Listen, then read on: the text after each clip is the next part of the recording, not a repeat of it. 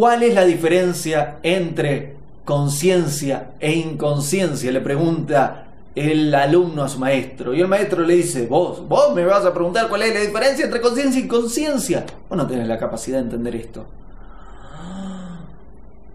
Y el alumno se enoja. Y ahí el maestro le sonríe y le dice, eso, eso es inconsciencia. Y el alumno se da cuenta y sonríe. Y el maestro le dice, eso, eso es conciencia.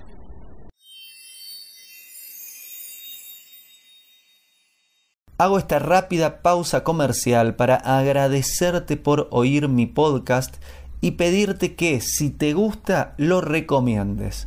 Si te gustaría adquirir alguno de mis libros, podés encontrarlos en su formato físico y digital en Amazon y en su formato audio en Audible.